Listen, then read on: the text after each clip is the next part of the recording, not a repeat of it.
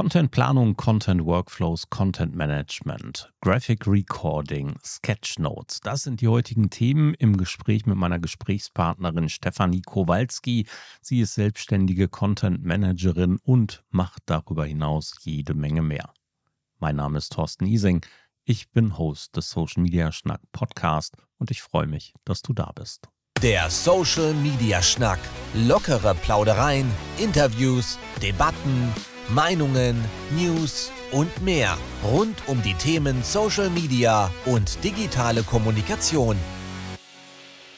Viele Unternehmen und viele Menschen tun sich immer mal schwer damit, Inhalte zu erstellen, Inhalte zu planen. Und deswegen freue ich mich sehr, dass wir heute genau das zum Thema machen, nämlich Content-Planung, Content-Workflows und Content-Management, aber natürlich auch Content-Creation und alles drumherum, was da ist. Und dafür habe ich die perfekte Gesprächspartnerin, Kollegin und Content-Managerin, Content-Creatorin Stefanie Kowalski. Hallihallo. Hi. Hallo Stefanie, ich habe dich jetzt gerade mit ganz vielen unterschiedlichen Dingen in Bezug auf Content in ähm, Verbindung gebracht. Aber eine Sache habe ich bei der Vorstellung vergessen und das ist noch Graphic Recording nämlich die Sache Sketchnotes und das ganze hm, Thema Dinge visuell darzustellen, die du hörst, siehst, mitbekommst. Und das soll natürlich auch ein Part unseres Gesprächs sein. Aber erstmal zu dir. Du bist selbstständig und möchtest nicht nur mit Menschen und Unternehmen zusammenarbeiten, sondern tust es bereits seit ganz schön langer Zeit. Ein paar Jahre begleitest du Unternehmen, Organisationen und Menschen dabei, Inhalte besser nach draußen zu transportieren. So kann man das sagen. Das stimmt. Ja, wie hat das denn angefangen? Oh, wie hat das angefangen? Oh mein Gott. Ich glaube, es hat irgendwie mal mit Twitter angefangen, als das mal so vor x Jahren ähm, angefangen hatte, hier in Deutschland so ein bisschen Fuß zu fassen und dann angefangen haben, alle Blogger da anzufangen. Da war ich zu dem Zeitpunkt ähm, Hiwi an der Universität und habe mich dann damit ein bisschen beschäftigt. Dann ist das Ganze ein bisschen versandet und als ich dann ähm, Volontärin in einer PR-Agentur war, habe ich mich dem ganzen Thema irgendwie noch mal mehr gewidmet, war da aktiver. Dann kamen erste Gastbeiträge bei Gero Flüger zum Beispiel, wenn man den noch kennt. Und ähm, dann hat das eine zum anderen geführt und habe mir meine Nebenselbstständigkeit irgendwie mal aufgebaut, weil ich dachte, nur Agenturarbeit kann es ja nicht sein. Ich möchte mich auch irgendwie anders kreativ auftoben. Und ähm, ja, dann kam die Überlegung, will ich es nicht vielleicht doch mal irgendwie voll selbstständig probieren. Nebenselbstständig ist zwar schön und gut, aber ähm, so ein größeres Spielfeld ähm, zu haben, auf dem man sich noch mehr austoben könnte, das klang dann einfach doch zu gut. Und seit März letzten Jahres bin ich voll selbstständig. Und du begleitest jetzt Menschen und Organisationen, Unternehmen in den verschiedensten Aufgaben im Bereich Content. Wo fängt das denn an? Fängt das schon bei der Idee, bei der Konzeption an? Arbeitest du da bereits mit? Und wie geht der weitere Schritt? Gute Frage. Ähm, auf unterschiedliche Art und Weise. Also ein, ein paar Selbstständige begleite ich durchaus auch schon bei ähm, der Konzeptionierung oder der, der Ideenfindung von Blogbeiträgen. Also von Longform-Content, der dann in ähm, häppchenweise dann recycelt wird in, für verschiedene Social-Media-Kanäle oder wenn es mein Video ist, dann überlegen wir, ob, wie wir das dann mit Transkript und so weiter ähm, noch kleinteiliger bekommen können.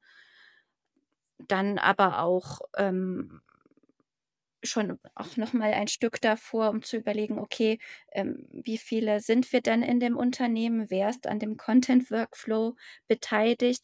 Wer möchte welche Rolle übernehmen? Das geht dann vom Texter bis zum Videoschnitt und was weiß ich noch, was da alles dazu gehört. Das kann ja alles auch ähm, immens äh, komplex werden. Ich versuche es zwar immer wieder einfach zu halten, aber manchmal geht das dann nicht so einfach von der Workflow-Entwicklung.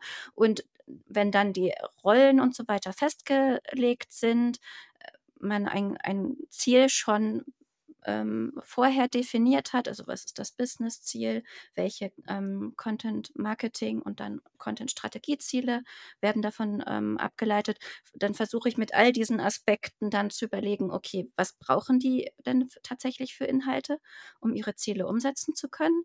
Ähm, gibt es dann vielleicht auch schon etwas, was ähm, da ist? Um es zu recyceln. Und dann wird einerseits halt ein Content-Workflow für, für diesen Recycling-Prozess ähm, erstellt, weil das ist ja halt dann doch mal was anderes. Und eben der ähm, Content-Workflow, der hauptsächliche dann für neue Inhalte. Und dann versucht man das alles zu kombinieren, dann versucht man da so ein paar Tests zu fahren. Manchmal funktioniert das, manchmal nicht. Dann wird optimiert und am Ende steht dann irgendwann nach einem drei Monaten bis halben Jahr, weil es dann doch ein bisschen was braucht oder Rollen ändern sich, dann steht da irgendwo ein Content-Workflow, der dann auch hoffentlich funktioniert. In allen Schritten bist du Begleitung und hilfreiche Umsetzerin. In den Fällen der Workflows ähm, bin ich dann diejenige, die dann mal hier, an den, hier und da an den Drehschrauben ähm, arbeitet, ähm, Tipps gibt, wie man das Ganze besser machen kann. In ein, zwei Fällen bin ich auch direkt als äh, Texterin ähm, in den äh, Workflow auch integriert, ja. Was würdest du denn aktuell als die größte Herausforderung bei solchen Implementierungen sehen? Also sind Unternehmen besonders behäbig? Sind sie besonders offen? Gibt es irgendwelche Hürden, die du als quasi Gesetz siehst in deiner Arbeit mit Unternehmen aktuell? Was sind die Herausforderungen? Ich würde mal zwei nennen. Einmal eher so der, der klassische, ähm, die klassische Herausforderung des Flaschenhalses, dass es irgendwo in dem Prozess ähm, eine Person gibt, die ähm, mehrere Dinge freigibt oder halt besonders wichtige Dinge freigibt. Also sagen wir jetzt mal einen Text, der dann weiterverarbeitet werden muss. Und da fehlen dann ähm, vielleicht auch irgendwie alternative Ansprechpartner, die, wenn mal die Person nicht da ist, diese Rolle übernehmen können. Das ist häufig immer sehr ähm, ein Problem, weil dann viele Leute dann auch immer so eher der Haltung sind, da möchte ich nicht involviert sein, die Leute kümmern sich darum. Und andererseits hast du dann auch wieder die Leute, die dann sagen, ich will alles wirklich Punkt für Punkt ähm, abhaken können. Ich muss da genauestens involviert sein. Ich traue meinen Mitarbeitern nicht. Und genau, und dadurch entstehen dann halt eben diese Flaschenhälse. Und ein Tipp dafür wäre es dann halt einfach zu gucken, gibt es vielleicht in der gleichen Hierarchieebene, wenn man noch so hierarchisch denkt, gibt es da vielleicht noch jemanden, an dem man das dann ähm, weiterleiten kann, wenn die Person im Urlaub ist oder krank ist oder anders verhindert ist. Dann ein, eine Herausforderung, über die wir jetzt schon seit 2022 liebend gerne diskutieren, immer wieder ist das Thema KI. Was gibt es da alles für Tools? Wie kann ich das integrieren? Wo erspart es mir Arbeit? Wo macht es mir vielleicht am Anfang mehr Arbeit, als es mir, mir spart? Und ähm, das ist gerade so, dadurch, dass das Thema auch gerade so gehypt ist, ist das gerade so das Lieblingsthema vieler Unternehmen nach dem Motto, okay, was kann denn die KI? Dürfen wir, wie müssen wir die einsetzen, damit wir nicht irgendwie gegen den Datenschutz verstoßen? Und ähm, was müssen wir können, damit wir das Tool auch wirklich richtig anwenden können? Das sind so die zwei Hauptherausforderung gerade. Also das äh, Thema KI, da können wir später ja auch noch ein bisschen drüber reden, ist mit Sicherheit eine Sache, die aktuell sehr viele umtreibt. Was ich als dritte mhm. Ergänzung mhm. noch dabei hätte oder als Ergänzung zum dritten Punkt, ist eine ziemlich alte Herausforderung immer noch, nämlich das Problem der internen Ressource an sich. Du hast es mhm. zwar schon in der Verhinderung genannt, aber mhm. oftmals, ich werde immer noch mit dem gleichen Problem oft konfrontiert wie vor zehn Jahren, dass die Unternehmen bzw. die Menschen in den Unternehmen sagen, wir haben da keine Zeit für, wir müssen das nebenbei machen. Und diese Ressource Zeit einfach nicht geschaffen wird, was aus meiner Sicht nicht das Problem der Ressource Zeit ist, sondern des Verständnisses der Wichtigkeit. Es wird gerne zu schnell unter Tisch unter den Tisch gekehrt nach dem Motto: „Ah ja, mal eben einen Beitrag schreiben“ oder: „Ach, das wir können doch die Pressemitteilung nehmen, um das auch auf Social Media zu teilen.“ Klar, das wird leider immer sehr sehr klein gedacht und das Kleingedachte ist dann auch häufig nicht das, was die Unternehmen eigentlich tatsächlich an den Inhalten brauchen. Wie sieht denn für dich so ein idealer Content Flow aus im Unternehmen? Wenn du dir einen Wunsch nennen könntest oder wenn du einen Wunsch skizzieren könntest, den jeder machen sollte, wie wäre der Weg? Idealerweise für jeden Kernbereich Text, Video, ähm, Audio und was man sich alles so wünscht, mindestens ähm, einen Produzenten zu haben und einen, der das sozusagen freigibt und dass eben mehrere Dinge dann eben parallel laufen können und man ähm, sich nicht andauernd ähm, die Zeit ähm, verrennt, wenn es um Freigaben und so weiter geht. Und wenn es dann um diese finalen Freigaben geht, dass man da mög möglichst zwei bis drei Leute hat statt nur einer Person oder gar keine. Und wenn möglich, nicht unbedingt ähm, der ähm, Oberchef selbst, sondern die Leute, die dann tatsächlich auch die Inhalte ähm, verteilen, teilen oder vielleicht auch direkt in die Inhalte involviert sind. Das heißt, wenn man jetzt zum Beispiel einen Podcast hat, dann hat man jemanden für den Schnitt und derjenige, der das aufnimmt und ähm, man muss es nur noch dem Gast äh, in die Hand drücken und sagen, hör dir das an, gib's bitte frei und den Rest kümmern wir uns dann. Dass das eben so abläuft und nicht, dass man andauernd die Stimmen von oben haben. Ja, wir möchten aber schon genau wissen, was denn da tatsächlich vor sich geht. Dass da ähm, die, ich glaube, die wichtigste Komponente eines Workflows, wir haben es jetzt auch schon ein paar Mal genannt, ist dieses Thema auch Vertrauen und Transparenz. Dass man einmal mhm. klärt, okay, so sieht der von vorne bis hinten aus. Und ähm, da werden wir auch nichts anderes machen. Die Themen sind gesetzt. Ihr könnt in den Redaktionsplan schauen und ähm, den Rest lasst uns bitte machen. Wenn wir heute Content sehen, dann ist das ganz schön viel, aber wir sehen auch ganz schön viel nicht guten Content da draußen. Ähm, ohne das, das ohne das jetzt überbewerten zu wollen. Viele Unternehmen geben sich Mühe, denken auch, das ist guter Inhalt, aber an vielen Stellen ist dieser Inhalt dann eher meistens werblich oder oberflächlich, nicht wirklich mehrwertig. Ähm, aus den unterschiedlichsten Gründen. Manche Unternehmen wollen nicht zu viel verraten, wollen aber trotzdem draußen präsent sein. Manche wissen nicht, was sie schreiben sollen, wollen nicht viel Zeit reinsetzen, wollen aber trotzdem draußen präsent sein. Und so kommt es zu ganz schön viel Inhalten, wenn du so in deine Timeline schaust, bei LinkedIn oder bei anderen Netzwerken, wie viel von dem Content konsumierst du wirklich, wo du denkst, ja, das war gut? Und wie viel prozentualen Anteil hat der Teil, oh mein, da hätten sie sich mehr Mühe geben dürfen? Bei 50 bis 60 Prozent denke ich mir tatsächlich, ähm, was soll das Ganze? Ähm, oder man versteht den CTA nicht, äh, da ist dann eher ein Fragezeichen. Es kann dann schon mal sein, dass ich dann länger darauf verweile und überlege: „Okay, was war die Intention des Ganzen?“ Und die restlichen 40% sage ich jetzt mal, das sind dann eher gezielte Inhalte, die ich lese, also hauptsächlich eher Newsletter, also Sachen, die ich mir tatsächlich dann auch in die ins Postfach, ähm, sozusagen schicken lasse. Und dann vielleicht noch ein paar Blogs oder auch, ähm, 3 bis 4 Experten, die mich jetzt zum Beispiel zum Thema KI oder sowas besonders interessieren, wo ich dann auch wirklich ähm, die Seiten oder die Profile von denen abgespeichert habe und direkt auf, die, auf das Profil gehe. Ähm, Feeds an sich konsumiere ich eigentlich nur noch sehr selten, weil vielleicht ist das jetzt nur in meinem Fall, die Algorithmen bei weitem nicht mehr das in den Feed spülen, das ich mir gerne angucke. Was war der letzte herausragende Content, der dir im Gedächtnis ist, den du gesehen hast, von dem du überrascht warst oder der dich wirklich getriggert hat? Einmal äh, die Werbung zu deinem letzten Social Media Schnack. Der hat oh, mich schon schön. sehr neugierig gemacht. Und ähm, das andere war von ähm, Felix Beilherz eine Infografik zum Thema, wie sieht der perfekte LinkedIn-Beitrag aus. Den fand ich auch gut. Also ich bin nicht immer der größte Fan von Infografiken, weil ähm, ich mir dann immer noch so die Quelle dabei holen muss und weil ich ganz gerne nochmal gucke, woher stammen die Zahlen und wie belastbar sind die Zahlen. Und das mhm. geht in Infografiken oftmals ein bisschen unter. Aber tatsächlich die von Felix war wirklich gut. Und ja. danke für den Teil mit dem Schnack. Das freut mich natürlich auch. Sehr gerne. Wenn wir müssen natürlich auch ein bisschen darüber reden, was du so an Content machst. Und ähm, da draußen, du produzierst durchaus einiges an Inhalten. Diese Inhalte sind sehr variantenreich, wie ich finde. Äh, mal hast du nette Zusammenstellung von Fakten, mal so wie heute, glaube ich, war es, hast du etwas gepostet, wo es darum ging, das habe ich aufgeschnappt und da könntet ihr mal hinschauen. Dann gibt es mal wieder eine Umfrage, dann präsentierst du die Ergebnisse der Umfrage, wie kurz vor Weihnachten zum Thema Umgang mit KI und so. Da sind ganz viele Varianten mit dabei und die erstellst du für dich selbst, aber eben auch als Content-Marketing-Element für dich und für dich als Unternehmerin nach draußen.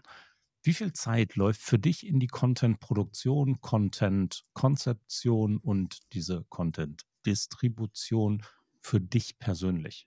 Also für den strategischen Teil versuche ich mir immer im Vorjahr mindestens einen Monat zu nehmen, um einfach um zu gucken, was hat das letzte Jahr an Inhalten über all meine Kanäle, angefangen vom Blog bis hin zu LinkedIn und Instagram und wo ich sonst so rumhopse, funktioniert hat, was nicht.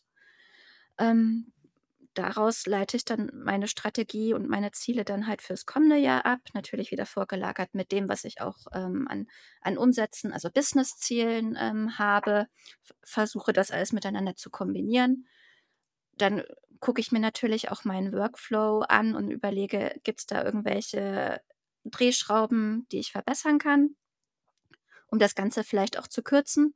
Also, das ein oder andere KI-Tool werde ich dieses Jahr sicherlich auch mal wieder ausprobieren. Und, ähm, dann lege ich so oder versuche ich zumindest für das erste halbe Jahr so meine Kampagnen du das hattest du ja schon im Vorgespräch an angedeutet. Du hast ja schon gesehen, dass ich 'n bisschen was zum Thema Sketchnotes und Graphic Recording da mal 'n bisschen beworben habe.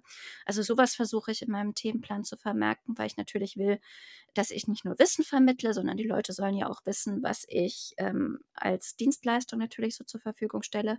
Wenn ich das habe, baue ich dann halt so Content-Ideen rum, recycle meine Blogbeiträge hier und da. Und dann habe ich irgendwie so die erste Jahreshälfte, äh, im Content verhackstückt. Das kostet mich dann auch noch mal irgendwie so 2 Wochen. Also, mit bis Anfang Januar war ich damit beschäftigt und jetzt fange ich grade wieder an, ähm, Dinge zu aktualisieren und zu erstellen. Und dafür brauche ich dann unter der Woche schon mal so gerne 20 Stunden oder so. Und was sind deine Content-Ziele? Meine Content-Ziele, Aufmerksamkeit auf meine Angebote, ähm Thought Leadership würde ich's jetzt nicht bezeichnen, aber ich versuche mit I Infoposts und so weiter mein Wissen in Content-Strategie, Content-Workflows und was weiß ich noch, was ich alles mache, zu belegen. Also, so die klassischen Ziele einfach. Also, ich versuche da auch das Rad nicht neu zu erfinden. Das hat in den Genau. letzten Jahren auch schon ganz gut funktioniert.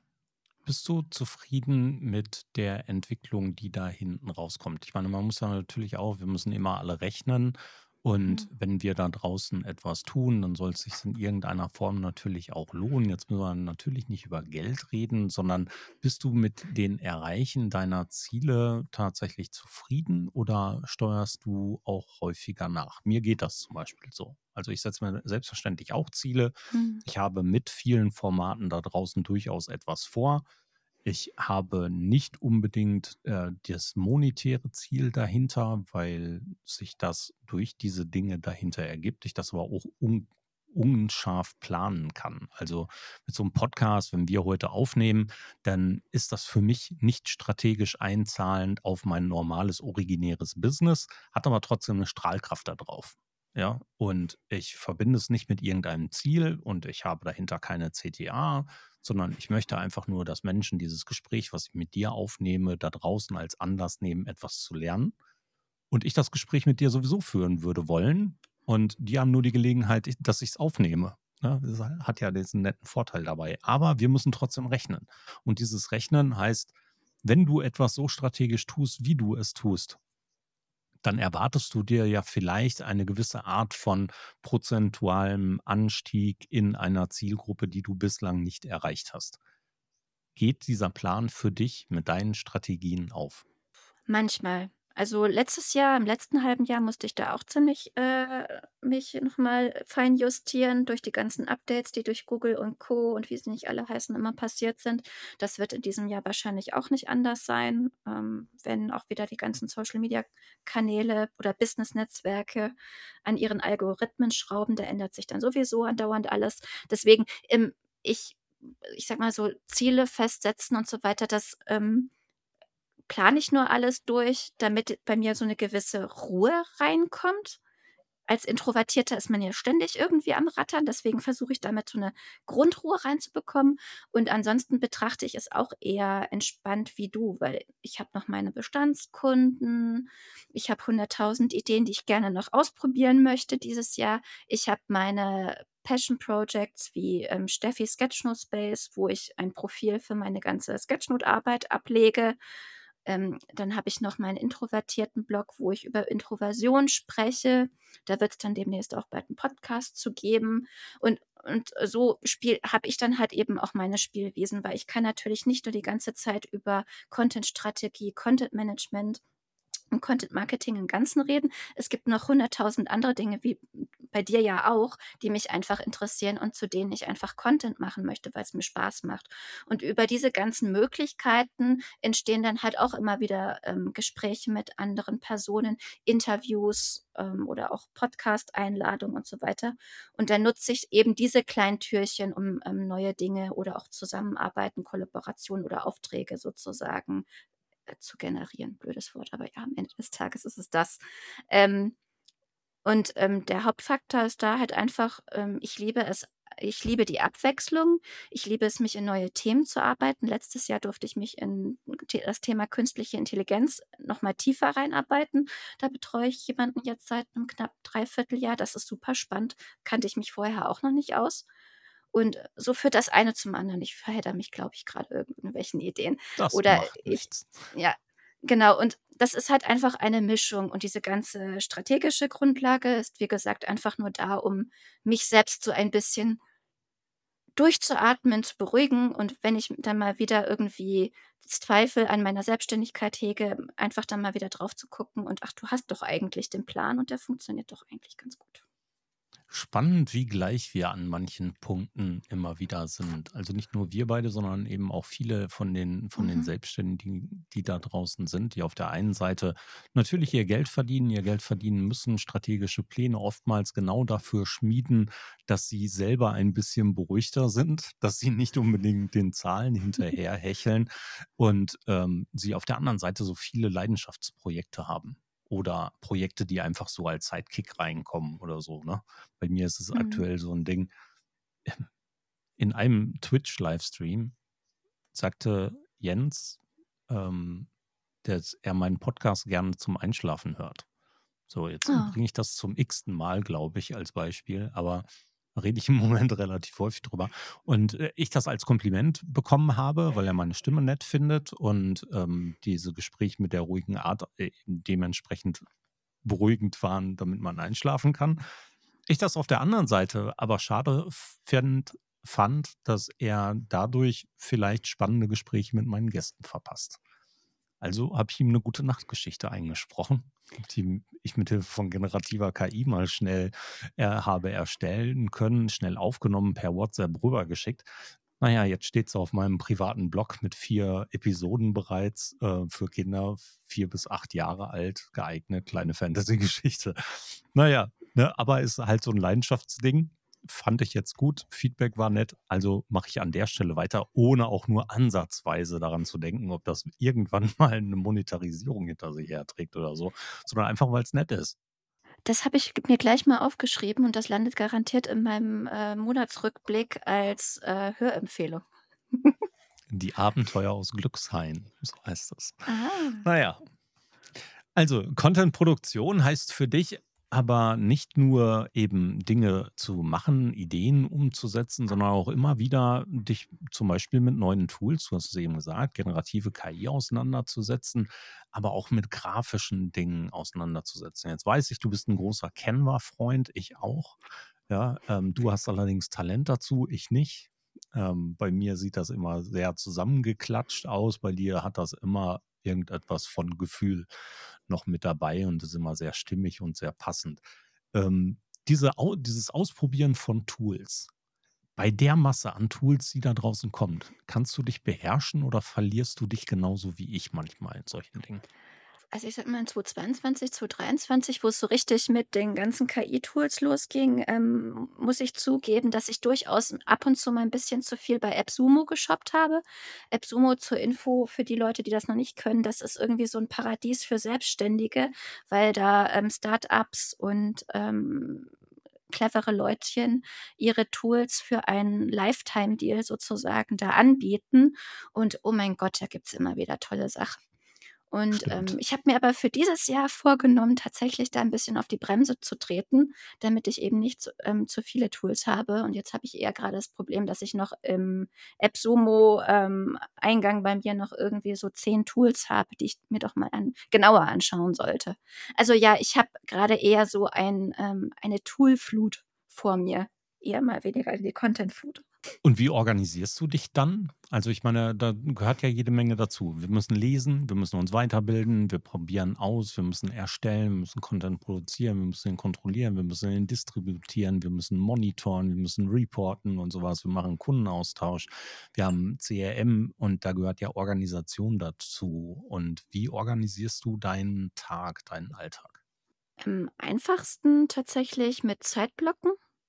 Also, ich habe gewisse, äh, Arbeitsphasen, Pausen und was weiß ich noch, was ich da alles im Kalender habe, ähm, wo ich dann halt einfach weiß, da tue ich dies, da tue ich das. Da sind dann auch die unterschiedlichen Kundenprojekte und Aufgaben dann auch drin, ähm, mit einem gewissen Zeitraum versehen, damit ich einfach weiß, was ich so in einer Woche und in einem Monat dann auch zu tun habe. Und dann runtergebrochen, ähm, habe ich ganz klassisch und langweilig, äh, To-do-Listen auf Papier, die ich mir jeden ähm, für die Woche täglich dann, ähm, runterschreibe, damit ich genauer weiß, was ich tatsächlich dann in diesen Sla Zeitslots zu erledigen habe. Okay, das heißt, man trifft dich meistens mit einem Block oder einem Büchlein? Genau. So. Das habe ich mal versucht, wieder einzuführen. Das klappt bei mir einfach nicht.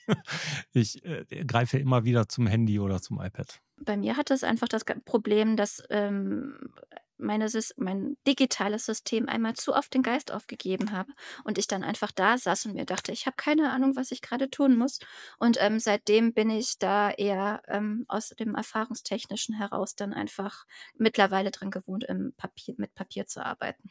Einfach aus der Furcht heraus, dass das Digitale mal wieder nicht das tun tut, was es soll. Das kann ja mal vorkommen zwischendurch, ne? Und Papier hat natürlich noch den netten Vorteil, ich meine, das geht digital mittlerweile auch, Hm. ähm, dass du deine Leidenschaft, Sketchnotes zu produzieren oder Dinge visuell festzuhalten, die du hörst und siehst und auch so umzuwandeln in grafische Aufnahmen, die andere verstehen können. Also Zusammenfassungen, zum Beispiel von Konferenzen, von Gesprächen, von Tagungen, ähm, in Podcasts. diesen Sketchnotes festhältst.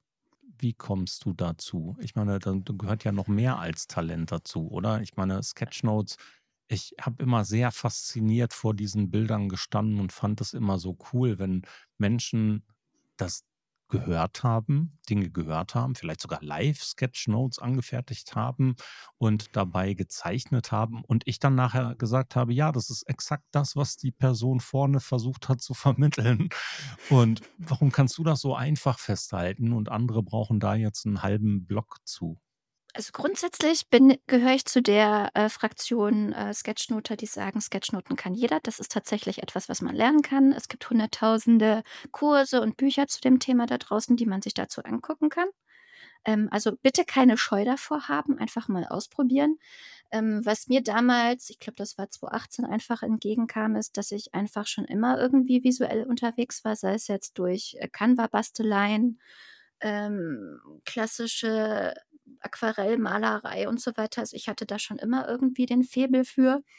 Und, ähm, ich musste mir einmal nur dieses Buch von Mike Rohde durchlesen. Das habe ich mal geschenkt bekommen. Das war August 2018.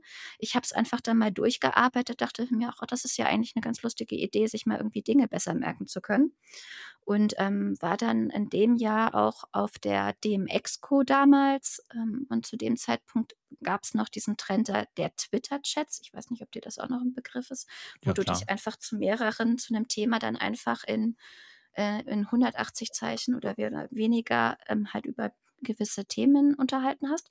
Das hatte damals Adobe ausgerichtet und ich meine, dass Robert Weller dann auch tatsächlich aktiv da getwittert hatte und ich hatte einfach auf Langeweile, weil ich über das, ähm, Gelände schon gegangen bin und ich hatte sonst nichts zu tun, mir gedacht habe: „Ach, jetzt probiere ich das jetzt einfach mal aus und, ähm, zeichne oder visualisiere mal diesen Twitter-Chat mit.“ Habe das dann einfach auf Kröde auf DIN A4 mit 'nem Kugelschreiber irgendwie gekritzelt, habe es fotografiert und dann unter dem Hashtag des Twitter-Chats, ähm, veröffentlicht. Und, ähm, Oh mein Gott, kam da Resonanz drauf, da hatte ich auch nicht gerade mit gerechnet. Und, ähm, es gab dann noch 2, 3, die dann bei dem Twitter-Chat mitgemacht hatten und, äh, so Ad Adobe so dann, ähm, hin drauf hingewiesen hatten und nur so gemeint hatten: „Oh ja, beim nächsten Twitter-Chat hätten wir das gerne wieder. Möchtet ihr euch nicht mit Steffi in Kontakt setzen?“ Und, ähm, tatsächlich, ähm, wie es der Zufall und die gute Portion Glück, wie es dann halt zur Selbstständigkeit auch gehört, ähm, durfte ich dann auch irgendwie 2, 3 weitere, äh, Chats von denen dann mitmalen. Andere Unternehmen haben das dann auch mitbekommen. Ich habe mich dann in diversen Netzwerken, ähm, bewegt und dann wurde das mehr oder weniger zum Selbstläufer. Also tatsächlich diese dieser Weg, d einfach mal ausprobieren und jeder kann das, in dem muss ich leider widersprechen. Hm. Ich habe mir auch ein paar Bücher zum Thema Sketchnotes gekauft vor ein paar Jahren und ich habe das auch mal probiert, aber jeder, der von mir schon mal selbst gemalte Dinge gesehen hat, wenn wir in 'ner Präsentation auf auf'm Whiteboard oder Flipchart gemalt haben, wissen, warum ich scheitere. Ich habe kein Talent. Und dieses ich das Lernen dazu, also ich habe allein 'ne 'ne Figur zu zeichnen zur Repräsentanz einer Person fällt mir unfassbar schwer, selbst in den einfachsten Elementen, weil es mir so schnell nicht einfällt, wie ich's ordentlich machen könnte. Ich habe 'ne gruselige Handschrift bei Dingen wie, ähm, Whiteboards und so was. Es ist es bleibt gruselig. Also tatsächlich, ich bin auch überhaupt dieser ganze visuelle Teil ich mag es, ich liebe es, wenn andere das tun. Ich kann's nicht. Und Dafür probiere bist du es. mit dem Audioteil dafür bist du mit dem Audioteil ja sehr gut und um Weites Ja. einige weiter als die meisten. Aber ich meine, das ist immer so das ähm, die größte Problematik bei dem Thema, dass die Leute sagen: „Ich kann das nicht“ und sich immer so erschlagen fühlen von diesen komplexen Dingen, die dann ich oder auch andere Leute, die das schon dann seit Jahren oder Jahrzehnten teilweise machen, ähm, sich einfach irgendwie so, ähm: „Oh mein Gott, ich muss das jetzt auch sofort können, wie die das tun.“ Bitte nicht. Ich habe auch mit so kleinen geometrischen Figuren und Strichmännchen angefangen und das reicht auch völlig aus. Ähm, deswegen, ähm, für alle, die dann vielleicht mal bei dem nächsten Barcamp oder so weiter unterwegs sind, ähm, ihr müsst das ja auch nicht irgendwie für die ganze Welt gleich veröffentlichen. Macht das erst mal für euch. Fangt mit kleinen Strichmännchen an oder denkt an eure Mitschriften damals im Studium oder in der Ausbildung und so weiter mit. Da hat man Sachen unterstrichen, größer gemalt und so weiter. Und das ist ja eigentlich auch schon eine Form davon. Also, ähm, klein anfangen, dranbleiben, da sind wir wieder bei dem Thema dranbleiben und dann einfach immer wieder, ähm, Dinge ausprobieren und zusammenfassen und irgendwann sieht das vielleicht aus, wie ich das mache oder andere Leute machen. Das das muss man auch wirklich noch mal betonen, die Leute, die das als Selbstständigkeit machen oder auch Graphic Recorder sind und so weiter, die machen ja nichts anderes Tag ein, Tag aus. Da bin ich vielleicht auch noch mal 'ne andere Spezies. Die machen nichts anderes als zu visualisieren. Das heißt, klar können die das besser. Ja, natürlich, gar keine Frage, ne? Also, auch 'n f sehr sinnstiftender Hinweis. Ich meine, nicht jeder, der Fußball spielt, kann Profi werden und nicht jeder, der Sketchnotes zeichnet, muss sie verkaufen. Also, das ist Hm. alles alles gut und alles legitim und selbstverständlich, ne? Ich meine, wenn ich 'n bisschen was für mich zusammen male, dann steige ich da auch durch. Ähm, die Herausforderung für mich ist in vielen Dingen im Text und im Audio allerdings genauso. Ich würde Mhm. die Dinge gerne so zusammenfassen, dass sie auch andere verstehen. Und Mhm. das ist der Punkt, der mir so so schwer daran fällt, ne? Wenn ich 'n Haus zeichne, alles gut, dann weiß ich, das ist eins und das Haus würden andere unter Umständen auch noch erkennen. Aber das war's dann wahrscheinlich auch. Also, zwischen Katze, Pferd und Elefant gibt's bei mir keine Unterschiede. Das ist dann vielleicht auch immer so diese zusätzliche Transferleistung, die man auch noch tun muss, wenn man etwas visualisiert, gleichzeitig zu überlegen: „Okay, was muss ich jetzt für Symbole, Icons oder Ja. was weiß ich nehmen, um das dann so verständlich nicht nur für mich, sondern auch verständlich für andere zu machen.“ Das, ähm, stimmt schon. Da stimme ich dir zu. Das ist auch 'n bisschen schwierig oder herausfordernd, aber selbst das kann man lernen, wenn man denn Ja, das ist möchte. wahrscheinlich auch so 'ne Trainingssache, ne? Also, wenn, ne ich habe mal irgendjemanden auch schon zu diesem zu diesem Thema mal, ähm, an einem Thekengespräch gehabt. Da haben wir irgendwo gesessen und Mhm. 'n Kaffee getrunken und die Person sagte dann halt: „Du glaubst gar nicht, wie viele Vorträge ich mir im Video angeguckt habe und zu Hause im Schreibtisch aufm Schreibtisch dann gemalt habe, um genau diesen Prozess, dieses Live-Verstehen und möglichst zeitnah umzusetzen, für mich zu trainieren.“ Ja, und da kann das kann ich total nachvollziehen, ja. Thema KI. Wenn wir in Richtung Mhm. generative KI denken, und da haben wir ja eben schon mal 'n bisschen drüber gesprochen, gibt es mittlerweile nicht nur unfassbar viele Tools, sondern auch wirklich großartige Möglichkeiten in fast allen Bereichen. Sei es im grafischen Bereich, wo wir Grafiken verändern können, ergänzen können, optimieren können, sogar erstellen können, Fotografien erstellen können, Text Texte erstellen, ergänzen, optimieren, Video gibt es mittlerweile auch ganz viel und selbst im Audio. Ähm, das Mhm. ist das ist ja noch ein ein Loch, in das wir hineingucken und noch gar nicht den Boden sehen können.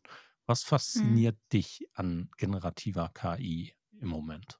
Einerseits die Arbeitsentlastung bei so Themen wie, ähm, äh, Content verteilen oder: „Oh mein Gott, zu welcher Uhrzeit soll ich das teilen?“ Das können mir die Tools mittlerweile besser sagen, als dass ich's einschätzen kann. Das finde ich wahnsinnig praktisch. Also, so was zum Thema Workflow-Entschlackung und so weiter angeht, das finde ich richtig spannend. Das wird in Zukunft ja sicherlich auch noch intelligenter, schneller und was weiß ich noch alles werden. Und im im kreativen Rahmen, oh mein Gott, was Midjourney und diese ganzen anderen, ähm, KI-Bildtools alles können, das ist schon teilweise richtig beängstigend. Allerdings muss ich sagen, dass man teilweise immer noch sehr gut sehen kann, ähm, dass das, ähm, KI-Bilder sind. Also, es gibt nur sehr wenige Fälle, wo ich dreimal, viermal gucken muss, um zu erkennen, ähm, ist das jetzt hat das jetzt jemand fotografiert oder ist das, ähm, KI generiert? Also, Stefan von Gaugang ist zum Beispiel sehr, sehr gut darin, diese richtig fotorealistischen Sachen zu machen. Bei Kai Truhn habe ich das teilweise auch schon Ja, gesehen. absolut, ja. Richtig gruselig, was da mittlerweile geht. Ähm, aber ich sage mal jetzt diese Bildchen, die die Leute einfach mal on the go, äh, generieren, um ihre LinkedIn-Posts aufzuwerten. Da kann man in den meisten Fällen noch sehen, dass das jetzt mit DALL-E oder Adobe Firefly oder auch mit Midjourney ge generiert wurde.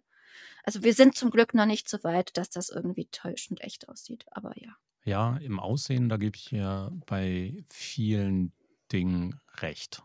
Also, tatsächlich, wenn man 'n geschultes Auge hat oder ein aufmerksames Auge, es muss nicht mal geschult sein, wenn man 'n bisschen genauer hinschaut, dann kann man viele Dinge als generiert oder optimiert erkennen. Und ja, bei Kai habe ich das ebenfalls gehabt, echt fantastisch. Aber mit ihm habe ich auch 'n paarmal drüber gesprochen, was der da auch an an Know-how Mhm. reinsteckt und wie viel er damit arbeitet, um genau solche fotorealistischen Ergebnisse erzielen zu können. Das ist nicht wenig, ja? Also, da gehört schon viel zu. Was ich allerdings sehr sehr gruselig finde bei manchen Sachen, ist zum Beispiel diese Kombination, ähm, Audio-Klonen Mhm. also, wo dann Stimmklonen passieren kann auf Basis von relativ wenig Material und dann auch das dadurch textbasierte Steuern der Inhalte in einer geklonten Stimme beispielsweise. Und da fällt es dir schon schwerer. Also Das stimmt. wenn du so 'n Oder KI-Modell ja. wirklich fleißig Mhm. trainierst und diese Stimmklone dann mit den Daten fütterst, das ist echt schwierig, da 'n Fake rauszuhören. Oder wenn das um das ganze Thema, ähm, Videoklone geht. Das ist ja praktisch die Weiterentwicklung von dem ganzen Audiothema, dass man, ähm, sich als Person, ähm, klonen lassen kann sozusagen und dann hat man ein, ähm, KI-Pendant, das dann für einen selber so vor der Kam Kamera sitzt und, ähm, ähm, die Leute unterhält. Ich glaube, das ist noch 'n Stück äh, furchteinflößender. Ähm, ich meine, das, ähm, hört ja auch nicht da auf. Ich ähm, das hast du vielleicht auch schon mitbekommen. Das ist in Asien, in Südkorea und, ähm, auch in China oder Taiwan auch schon, äh, mittlerweile ich will nicht sagen stinknormal, aber es bürgert sich da langsam auch eher so ein, dass es ähm, KI-Influencer gibt. Also dass du da nicht nur die normalen ähm, Stars und Sternchen ähm, in Social Media hast oder auch in der Werbung hast, sondern dass tatsächlich simulierte Personen ähm, äh, genutzt werden, um Sachen zu bewerben oder auch ähm, auf Dinge aufmerksam zu machen. Ähm, was äh, für meinen Kopf, da stoße ich schon so an Grenzen nach dem Motto, warum sollte ich jetzt einer künstlichen Intelligenz folgen? Was hat die äh, für Vorteile im, Gegen im Gegensatz zu dem äh, menschlichen Pendant? Also ich persönlich habe da überhaupt gar keine Berührungsängste, muss ich ganz ehrlich sagen. Hm. Also tatsächlich, ähm, das ist wie in vielen anderen Dingen auch, also zum Beispiel auch bei der, bei der ähm, Gemarkung, die man so erwartet und verlangt. Ey, wenn ein Text mit AI generiert ist, dann musst du den kennzeichnen. Und ich frage mich, warum? Ja, warum? Also, es ist für mich ein Werkzeug an vielen Stellen. Und wenn das Ergebnis für die Person draußen das ist, was ihnen hilft, dann ist das Werkzeug, mit dem ich das gemacht habe, egal. Wie an vielen anderen Stellen eben auch. Die Zutaten zu wissen Hm. beim Lebensmittel ist alles in Ordnung. Aber ob das jetzt ein mein Butterbrot eine eine ausgebildete Köchin geschmiert hat oder eben nicht, ist mir doch egal. Und wenn das Essen schmeckt und es in Ordnung ist, dann ist mir doch egal, wie es hergestellt wurde.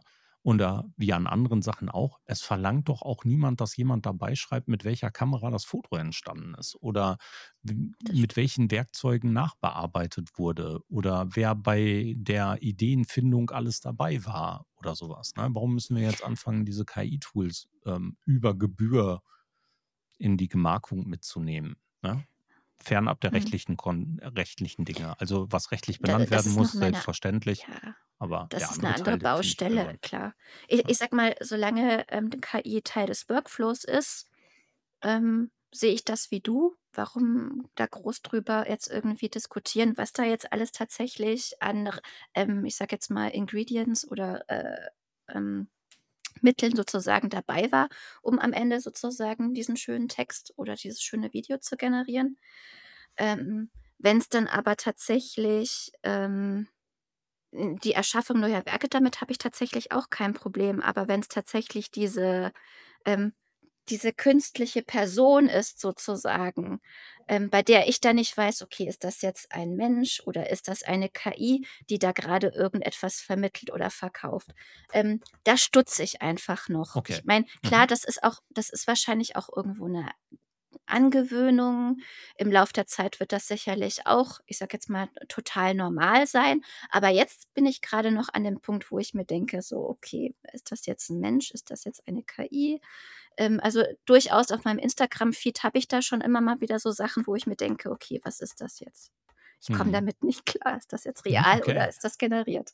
Wenn ich drüber nachdenke, bei vielleicht würde ich da auch an der einen oder anderen Stelle stutzen. Also gerade wenn mir zum Beispiel eine künstliche Intelligenz die Verwendung eines Produktes empfiehlt, weil es gut für meine Haut ist und mir dann erzählt, er es selber ausprobiert, dann würde ich vielleicht auch mal kurz nachdenken.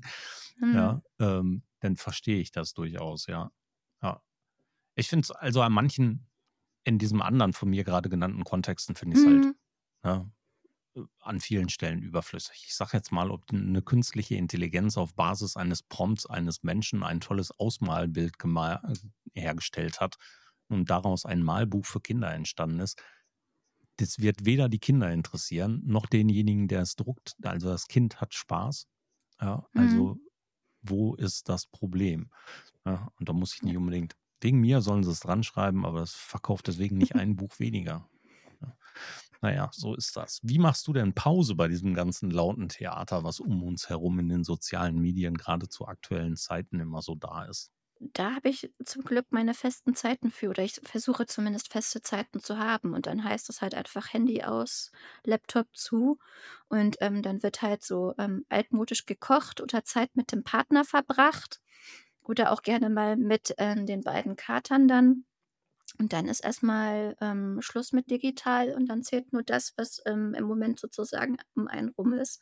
Und die Zeit möchte ich tatsächlich nicht missen, weil die einem so gut tut und auch wieder so viel Stoff und Ideen für, ähm, das Digitale dann wieder liefert, dass ähm, das Thema Pause und Auszeit schon sehr wichtig ist. Ja. Also ohne würde ich am, am Rad drehen. Nimmt dich das ganze Laute auch mit? Ich meine, wir sind ständig konfrontiert. Wir Mhm. können zwar uns unsere berufliche Blase bilden, aber wir sind ständig konfrontiert mit den Nachrichten, die draußen einfach da sind. Ich persönlich mache da ja auch mit. Also ich zeige sehr viel Haltung, was das Thema angeht und Mhm. ziehe, beziehe Position und scheue mich auch nicht vor Diskussionen und sowas. Ähm, aber mich nimmt es oftmals auch mit. Ich nehme das mit aufs Sofa und vor dem Fernseher und ich nehme das auch mit in die Nacht und ich träume auch und ich stehe morgens auf und habe oftmals echt miese Gedanken, was sowas angeht. Und ich denke, mein Gott, ey, kann die Welt nicht mal kurz auf Pause drücken? Und ähm, deswegen bin ich immer sehr interessiert daran, ob das anderen auch so geht oder ob ich da so alleine bin. Nimmt dich das mit? Absolut, absolut. Ähm, wenn ich mit Kollegen digitale Kaffees oder mich in Person mit ihnen treffe, sind meistens, ähm, ich sage jetzt mal, gesellschaftliche Ereignisse, die zu dem Zeitpunkt stattfinden, ähm, auch immer als erstes gerade Thema, weil man natürlich wissen will, wie die anderen ähm, aus der Blase das Thema tatsächlich sehen. Ich meine, klar, auf Social Media ist es auch immer Thema. Bevor ich irgend sowas reinfresse, spreche ich mit ähm, meinem Partner, also Christian, darüber oder auch sehr viel, um da Entlastung zu schaffen. Ähm, was teilweise hilft, ist, ähm, Nachrichten, ähm, im in Grenzen sozusagen zu konsumieren. Also, ich habe nur ein, 2 Newsletter, die ich mir mal täglich, äh, durchlese, um up to date zu sein. Die restlichen Diskussionen kriege ich ja ohnehin dann ja auch im Social Media wieder mit, wo man dann doch bitte sozusagen Haltung zeigt. Ich das halte ich das, äh, finde ich, ähm, für uns Digitalos tatsächlich schon irgendwie als ähm, als gegeben, dass man das tut oder auch tun muss, weil es dann dann auch halt einfach zu viele Gegenstimmen gibt. Und ansonsten, ja, mein Gott, auf Veranstaltungen, du kennst es auch, man unterhält sich nicht nur über das Veranstaltungsthema, sondern hat auch kommt auch wieder ins Philosophieren und halt darüber hinaus. Und wenn mich mal ein Aspekt oder ein Thema halt sehr runterzieht, ähm, dann überlege ich: „Okay, was bedeutet das denn für mich aus introvertierten Sicht?“ und, äh, schreibe dann halt einen Blogbeitrag Hm. für meinen ähm, für meinen ähm, für mein mein Passion Project zum Thema Introversion, weil ich dann halt merke, okay, es, ähm, bewegt mich dann doch einfach zu sehr. Vielleicht gibt es gerade einfach andere Introvertierte, die das Thema einfach sehr beschäftigt, Ja, mit um das Sicherheit dann halt sogar. einfach zu teilen. Stefanie, wenn. Menschen unseren Podcast gehört haben und sie mit dir in Kontakt treten möchten, wo finden sie dich im Internet und wo dürfen sie mit dir Kontakt aufnehmen? Selbstverständlich, alles, was du sagst, schreiben wir auch unten in die Shownotes mit hinein. Dann braucht ihr da draußen nicht mitschreiben, sondern einfach nur in die Shownotes gucken. Ähm, zum Thema Content Marketing auf jeden Fall unter stefanieakowalski.de. Auf LinkedIn und Instagram philosophiere ich zum Thema Introversion, Content Management, Content Workflows und Visual Content, durchaus auch mit einem Einschlag KI hier und da. Und ansonsten, nö, das müsste es gewesen sein. Und einfach anschreiben, so sowohl auf Social Media als auch, ähm, per E-Mail, die dann auf der Webseite steht, einfach immer gerne, jederzeit. Kein Thema. Prima. Dann danke ich dir für deine Zeit und deine Lust, heute mit mir ein bisschen zu plaudern. Danke dir. Sehr gerne. Für euch da draußen natürlich der Hinweis wie immer, jeden Donnerstag um 10 kommt eine neue Episode im Social Media Schnack Podcast. Ab und zu sind wir auch live, das ist eher seltener der Fall. Aber wenn ihr Lust habt, dann bleibt gerne dran, schenkt uns gerne ein Abo überall da, wo man Social Media Schnack Podcast hören kann oder auf social-media-schnack.de. Alles Gute und bis bald. Stefanie, danke für deine Zeit. Wir hören uns, sehen uns. Tschüss. Schluss für heute beim Social Media Schnack. Alle Infos, Episoden und Mitmachende findet ihr unter www.social-media-schnack.de. Ihr habt Vorschläge, Themen, Anregungen? Meldet euch, schreibt, ruft an. Wir freuen uns.